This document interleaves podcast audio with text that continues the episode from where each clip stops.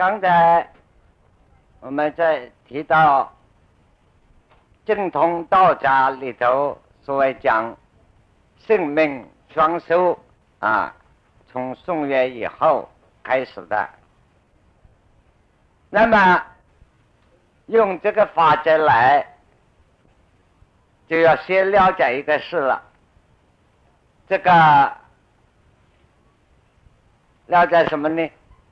阳来福，就是我们这个手里十二披挂，阳来福啊。啊，阳来福的，我们先找到冬至养生，冬至养生，这个养是一个营养是代号啊。啊，我们现在分作两面的念咒，承认生命双修之说，把生跟命啊，就是心理的、生理的两个一体，等于将西方哲学的柏拉图的思想，精神实在、物理实在。他把实在分成二元，实际上是一体。这两个是一个功能所产生的两面，一阴阳。现在我们先把精神实在的，就是性心性这一面，怎么样是冬至养生？修道先要把握这个法则，这个十二皮卦，阳出生之处。最重要啊！这个我们就要了解一个事了。宋代只是研究易经的专家，这是划时代的人，可以说到现在为止，这位先生饶永、饶康健先生，所以宋朝五大儒之一。到今天为止，前无古人，后无来者。当然，古人很多比他高明很多啊。他整理出来一套法则的，把医学整理出一套法则来，这个方面讲还是前无古人啊。后来的，后面的人到现在为止，能够真正超越了。老先生的这个修养还没有，他有一个名念啊，这个讲到冬至养生的这个道理，我们先了解他的学说。后来修道的人没有不用，他这个原理也是用上冬至。子之半，这个冬至养生啊，就是子时了。就是我们每天睡到半夜醒来，啊，阳气动的时候，动至子之半，哎，子之半，天心无改移，这还没有动。这个天星代表这个宇宙的这个中心点还没有动。阳出动处，万物为生死，这是他的名师，也是易经的最高原理，最初的地方啊。所以冬至子之半，天生无改移，阳秋冬处。万物为生死，那么我们先讲他这首诗啊。那他这个冬至啊，是正子时来，叫做正子时，真正子时。譬如啊，我们现在晓得哪一天来讲，什么是子时呢？就是夜里十一点零分开始，到一点五十九分，这个两个钟头的子时。所谓正子时啊，正好是十二点正，这个时候正子中间。他说这个正子时来的是冬至，这个子时啊，子时半谁半呢，十二点什么呢？有一半的子时啊，属于今天夜里，下一半只是等一个花一样两半啊，这样合拢了。下一代的子时是领风啊。开始了，明天领风的开始，冬，所以因此我们那些查证那个很多会算命的人碰到子时的八字啊要命。子时如果子时，比如说正月初一子时生，这个应该说是正月初一生的人了。可是他只是生，而我们当年生孩子的时候。这个表啊，时间没有那么准确，而现在的时间，每个人的表差一分两分，很普通嘛，多差一点差十几分，究竟那个时间准确了没有？这个孩子生下来说是啊，十二点，刚刚十二点生，还是十一点五十九呢？还是十二点一分？这一分钟这个八字跟命运就不同了。哎，如果说是叫正月初一生人子时生，应该是归正天算。可是你算他查他的一生什么都不对，运气该好的时候啊，他偏生病啊；该发财的时候偏倒霉。哎，这个这个八字不灵了。那么这个算命的人，这个学问产生一个法则，哎，另一个算法叫做叶子时。说叶子时啊。虽然它是正月初一子时生，可它属于上半截的子啊，还归去年。这个八字完全不同了，排列的方法是归去年排的，啊，等于是是去年十二月三十晚上的有个夜里的子时，不是。那么我们了解了这个子时啊，是一个一个时辰。等于现在是两个钟头的一个时，是阴阳两半，是这么合拢的。那么中至子之半，换句话是下至是午之半呢，也有不同了。所以我经常给一般说算命的同学们讲：你们啊，光留意啊，还子时的命很难算呐。我说你没有留意命，午时的命也难算呐。啊！我说不大如此，祖毛有。快说话，每一个时辰都难。一时古代有分三科，你八字完全算对了以后，同一个房间一起生两个孩子啊，前一秒钟后一秒钟营养不同，前一个床铺生后一个床铺生的营养不同，在这一头生的那一头生的又不同。我说怎么算法？所以这个，那已经讲理、象、数，这个数就很难办了。所以数理的头脑，我们要数理的教授们在这里，大学专门要数理教授，这个就难办的很了，分秒丝毫不能差。所以讲在说理不是那么简单。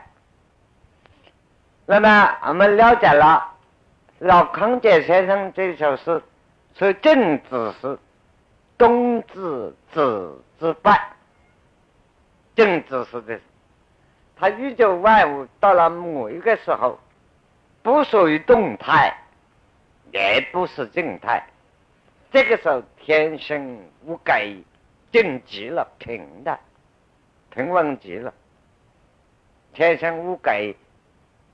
没有昨天跟今天交接过节，没有过过，这这个中间是真空的状态，所以这个真空的状态呀，才叫做阳出动之歇。这个阳气没有动的一歇，阳出动处，阳出动之歇，这个时候是万物为生是真空，所以说佛家所谓讲禅宗修到无念，或者真正空了，这个才是是指阳的正在，阳气要来，所谓冬至之之半，天生无改，阳出动处，万物为生。讲到这一点，我们顺便带一个。我经常说，今天我们这个八十年代讲中国文化，尤其讲儒家、宋明理学家的思想，我的看法完全站在学术立场。这个人都不管，他是皇帝也不管，什么管？我说到了老总统手里停止了，没有精通这个儒家理学家的只有他。比任何一般学者都讲的，那倒是真实。在他，我看将来一百年以后，历史上，啊，我们老总统的儒家的学术地位的成就，超过了他工业的成就。大家在座很多都是他的学生，或者是在学生，哈。这个他有一个名念，以前在军校到处都常挂的，那。他对于这些念咒，他也打坐。现在可以讲，他在生的时候一天做三次，每一次打坐两个钟头。六不过他不盘坐，就是这样打坐，啊，所以他的从立于事物师生之处，啊，念记是什么？啊，念记于心意出动之时，所以在。我们老先生、老总统对于这个理学的这个正在深深修养，尤其对于绕康健先生这个地方，我告诉你，这个是他自己的东西哦，在他前面，所有理学家、宋明理学家，没人，至少在我所看的书、知道的学问范围，没人提提过讲他那么亲切明白。从立于事物失生之趣，念基于心意触动之时，所以这阵我发现，看他的传记，他二十几岁跟到老太太，自己哈念就替老替妈妈写楞严经、维摩经、佛经，他看过很多，念读过很多，哈，他说我对佛学有一点了解。就是靠老太太的这个督促他，这个时候，那么这个道理，我们讲到让绕空间的，可以说老先生这一幅的连女，就绕空间先生的，刚才是天生无改，一样出动去，万物为生时代引申的说法。他这四句话都很清楚，对任何理学家东说西说的简单扼要，说得很明白了。哎，所以他一生的修养，在学术的修养，我始终认为，一般人讲理学，所谓心理学也好，旧理学也没有人超过他。这个在学术啊，因为他地位太高，我一讲啊，人家说，因为他如果现在还在我还不提他。听到人家说：“哎，你这个，因为他的富贵功能跟我们工业没有关系，所以我认为百年以后，他在这一代文化哲学史上的他的地位还超过了他的工业啊！现在大家还不会觉得啊。那么顺便，哎，这个是顺便提到的，我们再回来看绕行节这一说。”这个节子啊，冬之之子拜，天生无改。道家所谓天生，就是等于佛学讲无念进入这个正盖。如果就比较宗教念咒，所以这个时候是天生，叫做什么呢？叫做天生静运，运就是运动的意思。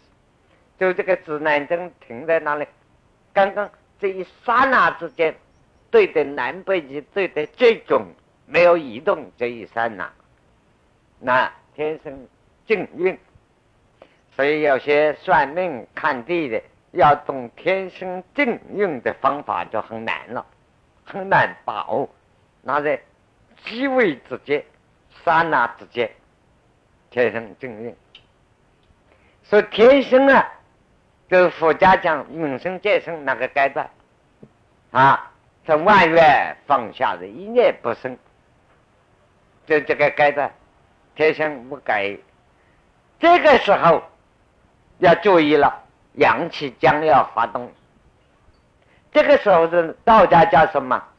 无阴阳之地，无阴阳之地，不阴也不阳，也就是佛家讲非空非有，即空即有。这个就是子的道理啊，对对啊。我们修道的人，所以我有三句话，希望年轻同学们注意。我们中国文化，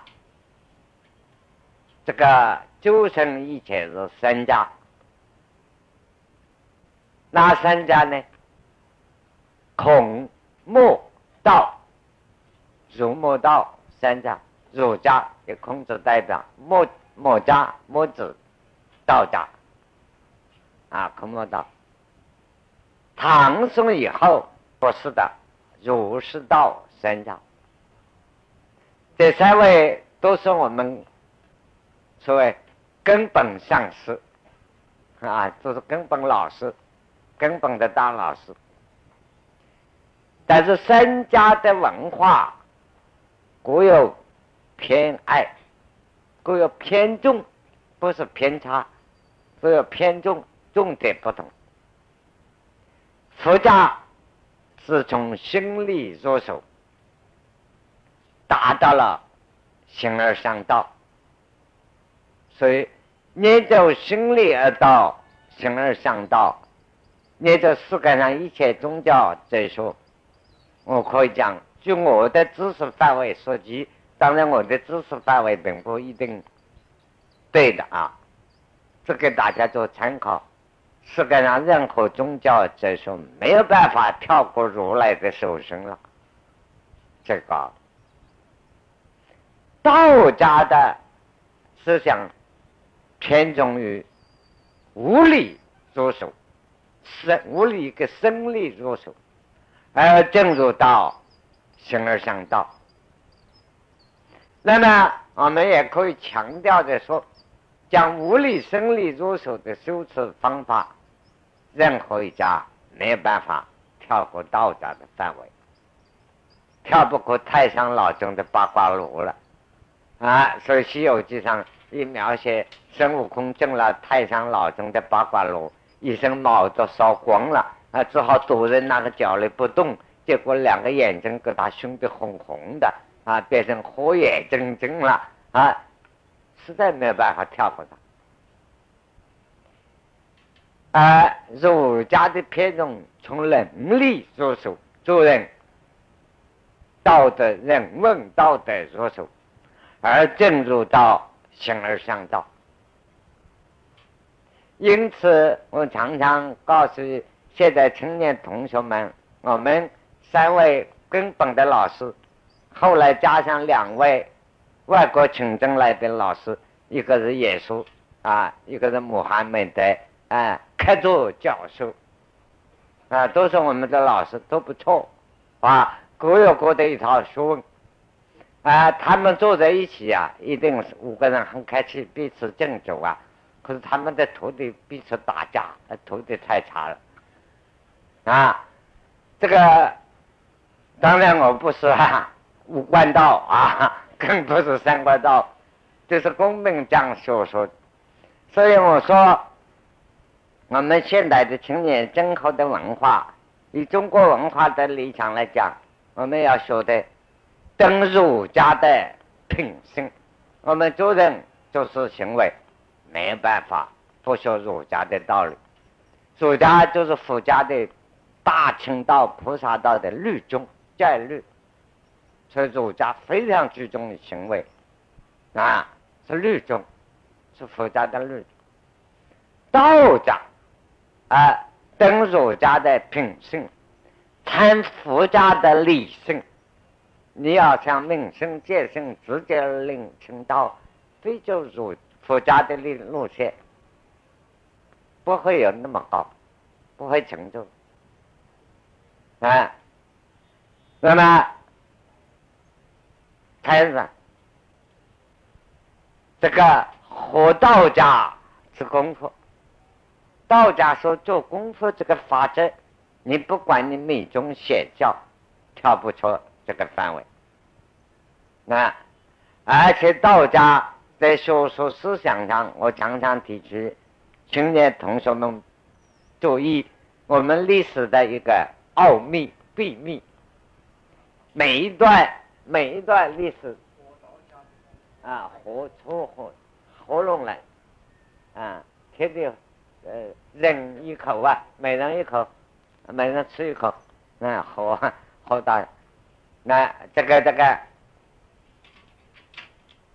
所以这个我们这个历史的时代，每逢国家天下变乱的时候，出来救世的，说不乱反正，一定都是道家的人物，道家的思想，道家的学说，天下太平啊！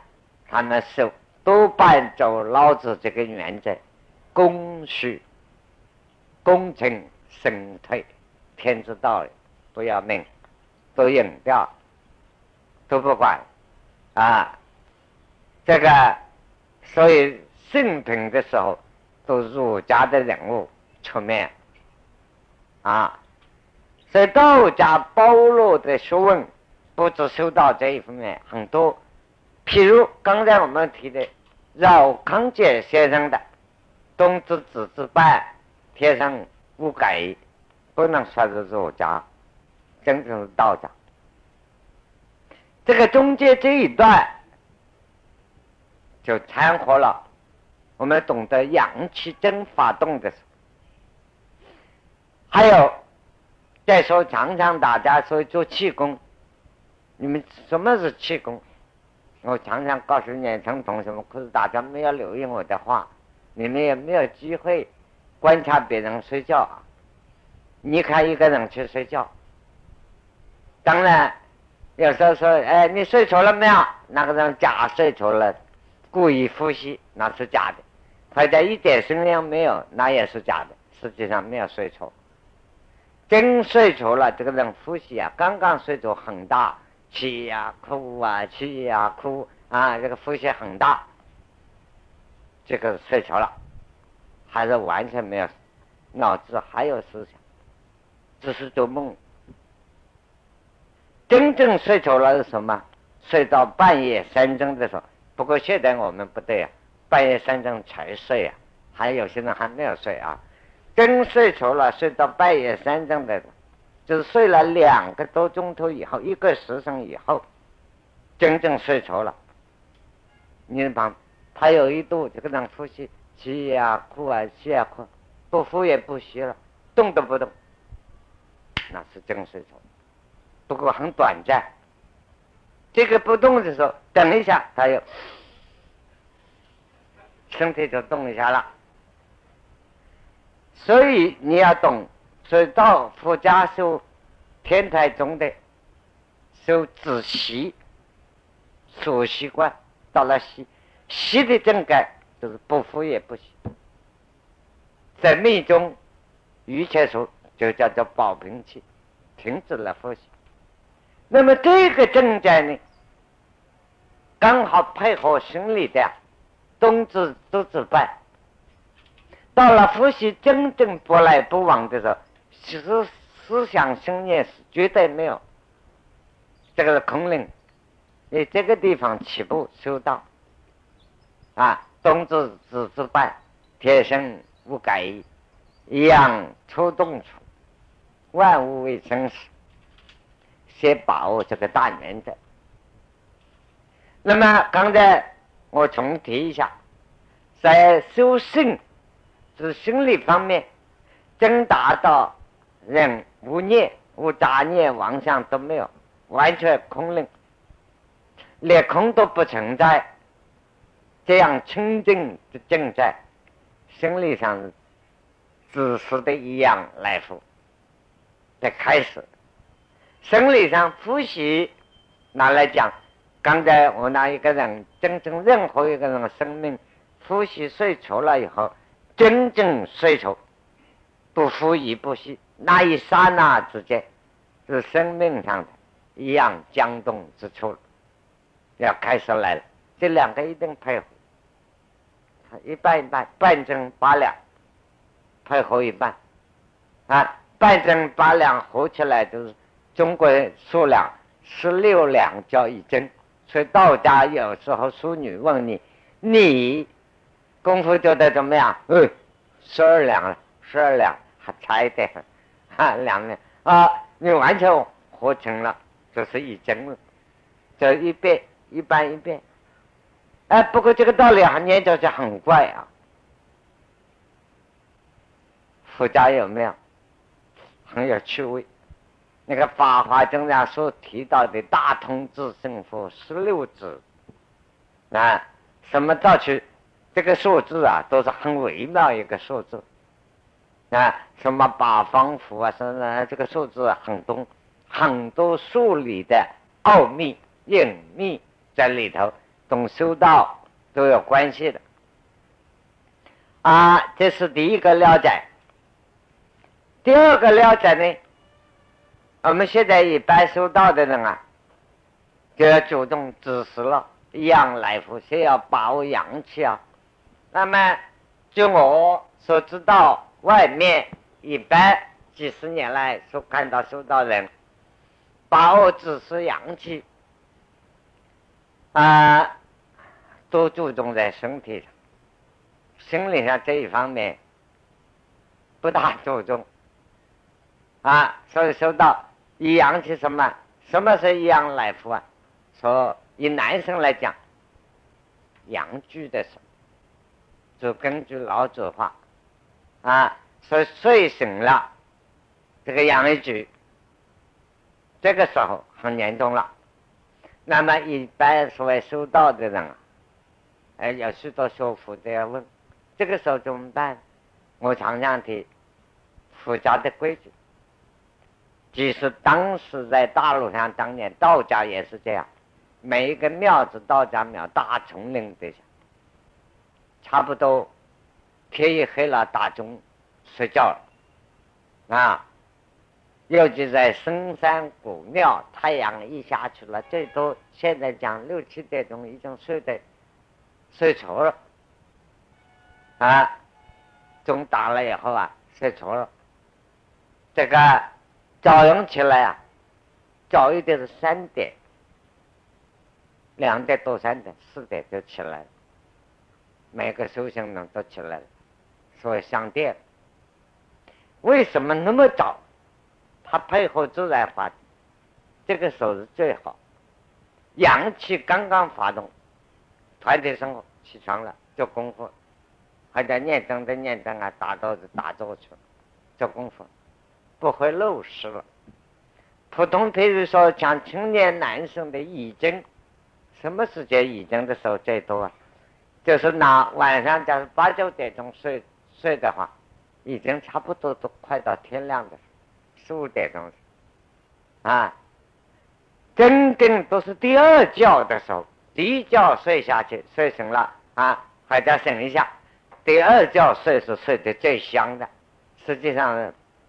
脑子并没有睡着，那么阳气一动啊，配合生理的欲念，在这个时候就遗失了。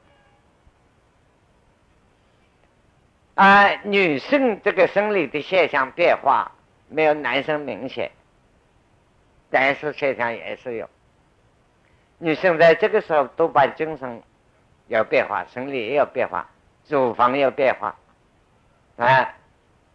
意念也有变化，所以呢，道家就把生理上这个变化认为是真气发动，但是有个观念搞错了，把有形的精虫卵子啊当成真，错到一塌糊涂。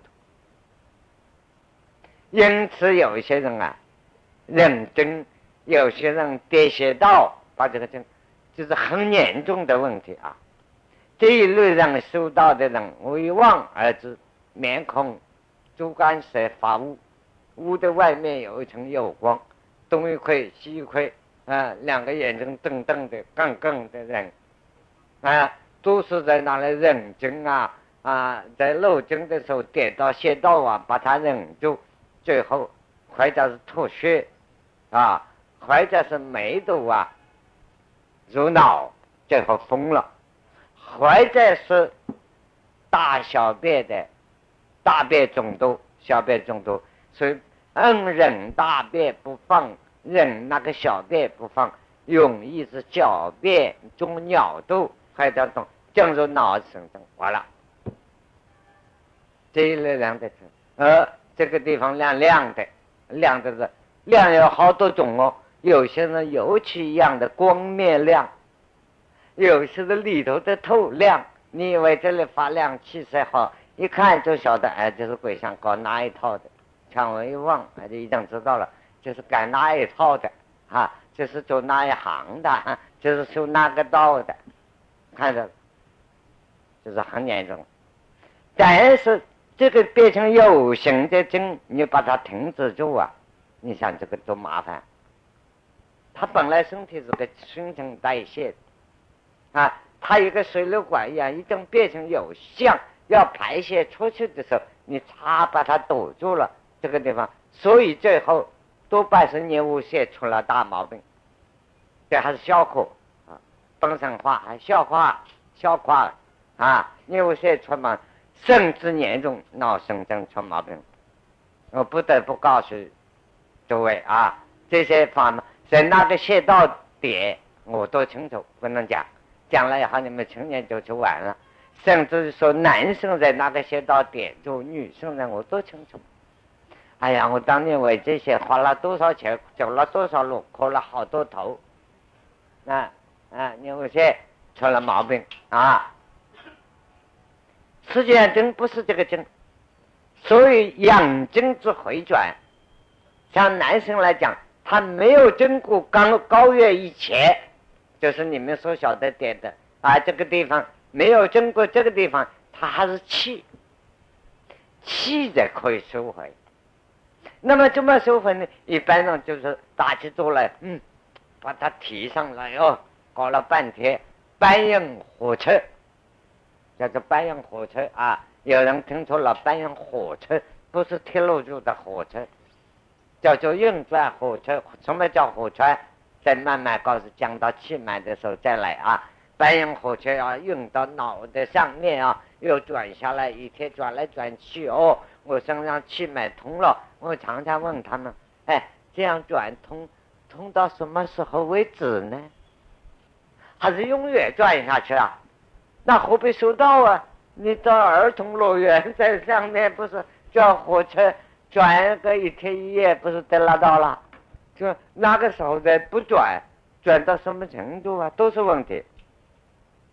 所以一般把这个时候啊，当成只是良心发动了。”回转来转用火车啊，沟通气脉，沟通气脉，你身体先去检查检查，有没有先天性遗传的毛病？假使一个人身体上有先天性的梅毒的毛病，就很严重了。运转火车一到脑子就疯了，所以要把这个清清楚好。孩子身体上有其他的传染病。那可以乱玩的，我看书神仙成了仙的没有几个啊，所以我不是不敢碰，我是那吃开口饭懂唱歌的人一样了，嗯，靠教书啊，那么吹吹的了啊，我也不敢承认仙这一生没得希望啊，就是卖嘴巴算了。但是我看了许多学神仙成佛成功的，我没有看到。教育痛苦的后果，我看得太多。就因为学历不同。那么他们把这个当成或者是就是受白云就转火车。那么王阳明后来也骂，这叫做白龙精神。实际上，身体上的气脉火车呀，它天地穴位啊，看理而用，自然应用。我说哪一个人七经八脉不通啊？如果有一个人七经八脉不通，就死亡了。他血液一定循环在流通的，这是癌症的发展。不要你去帮忙他，你帮忙反而把他帮忙坏了。你懂得天生正运，身体上这个天生正运就懂。而且最重要，道家修道的。要我们懂得一个活知识，所谓活知识，活的知识。刚才我们已经提到过啊，这都是大药提了。我们身体啊是个小天地，身体的精神气血流行的法则，懂这个太阳、月亮、九六这个天体的一个度数运行。一个原理，一个法则，一点都不差。但是每一个人啊，禀赋不同，胖的、瘦的，男的、女的，老的、少，各有不同。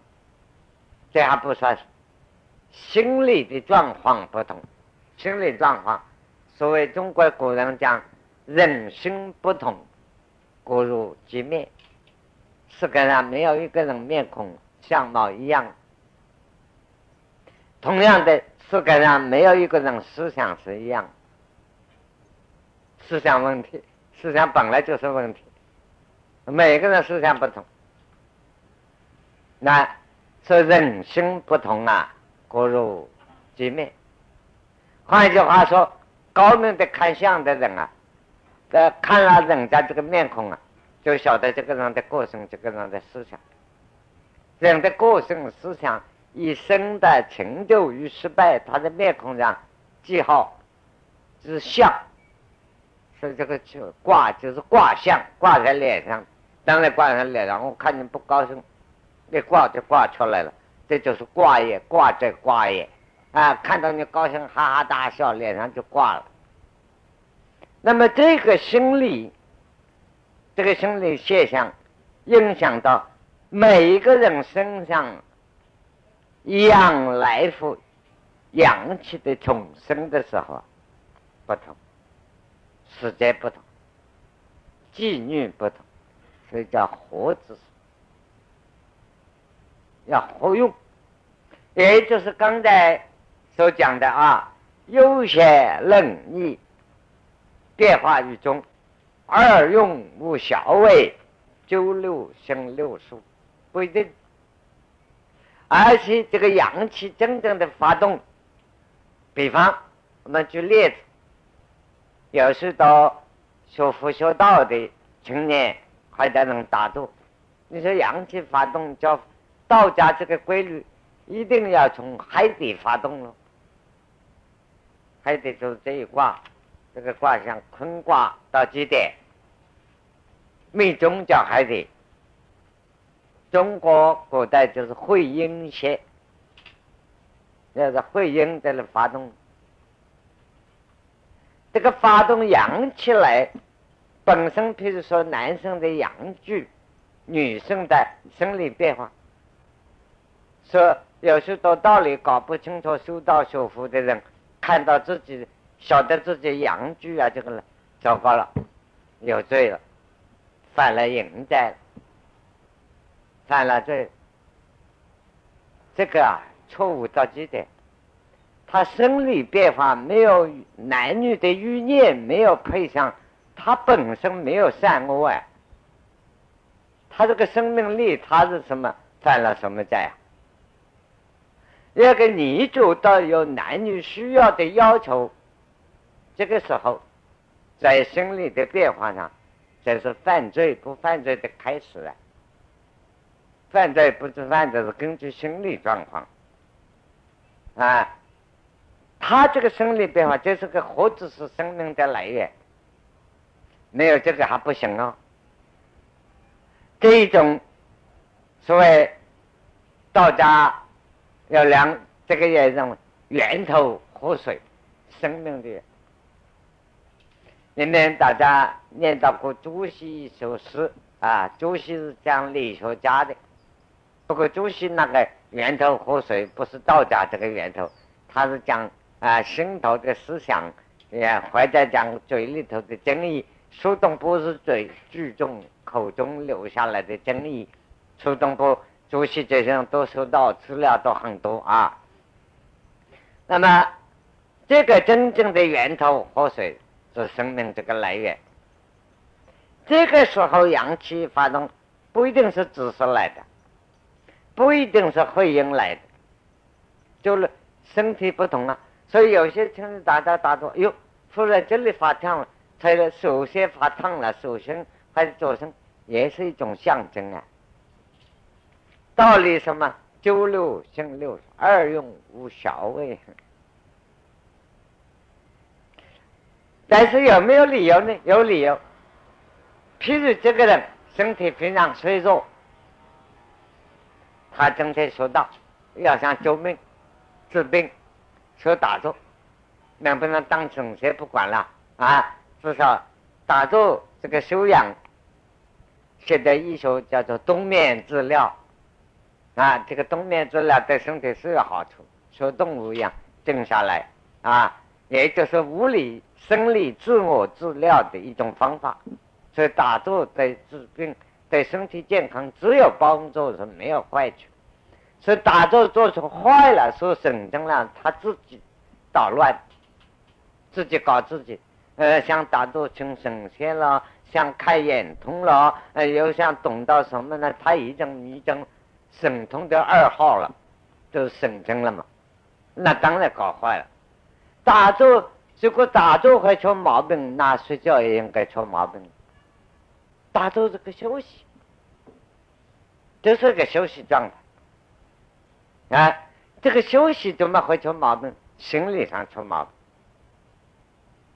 所以有些打坐，你说这个假使静下来，忽然左手发热，忽然这边肉咚咚咚咚跳起来了，呃，有时候吓死了，哦哟，我怕出毛病了，啊，肚子跳了啊，哪里动了？里面看，我这个是跳到哪里去？你还不是坐在那里？里面跳动，你怕什么？啊，自己跳动还怕一个人胆子小到这个程度，这个活不活下去？这有许多同学来问我，我一听就生气。我说你会不会活下去呢？自己肚子里头跳动，怕个什么嘛？哎，你怕有点蚯蚓进去啊？啊，还是里头触电了？触电更好啊。那么，他这个虽然不是指猴子是来，也是气中的一种，你不要理他。它慢慢慢慢，这个气脉的发动就快。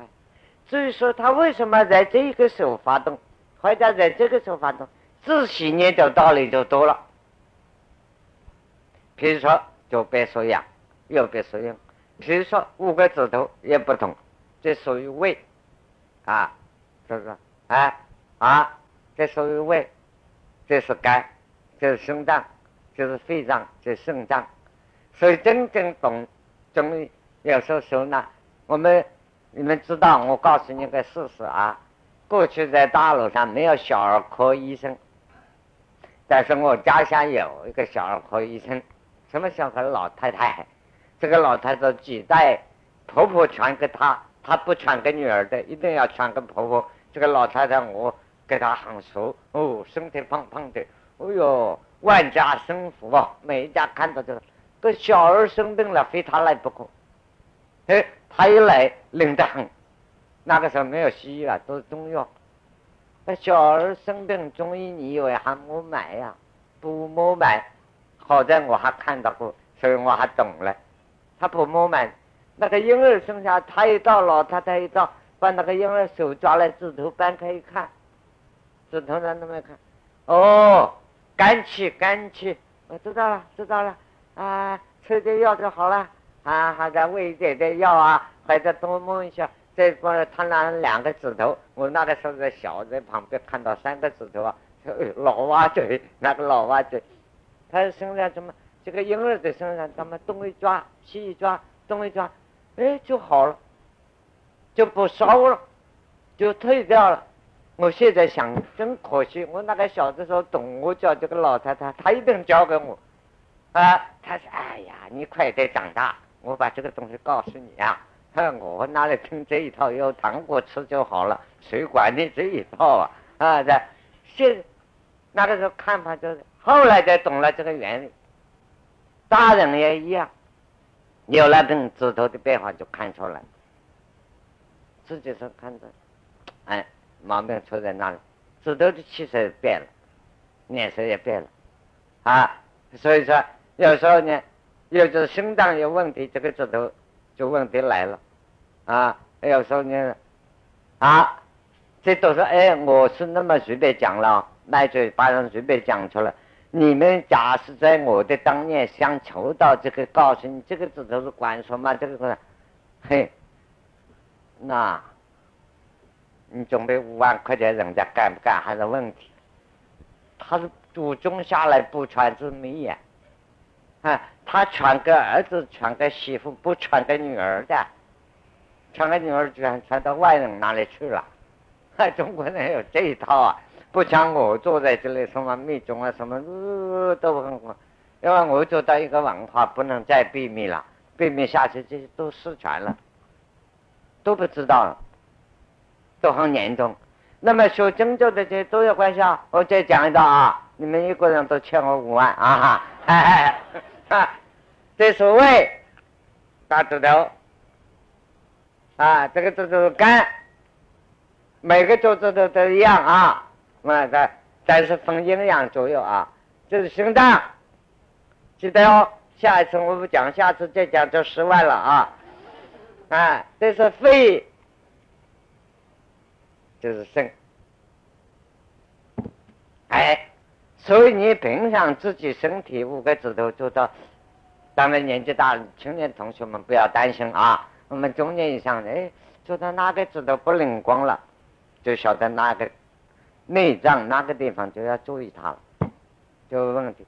所以中医好难哦，指头婴儿是看小指头，他就判断了，看手上的青针，看手上的脉，婴儿啊手上哦这个部分还分八卦，是看相把这一部分还分八卦。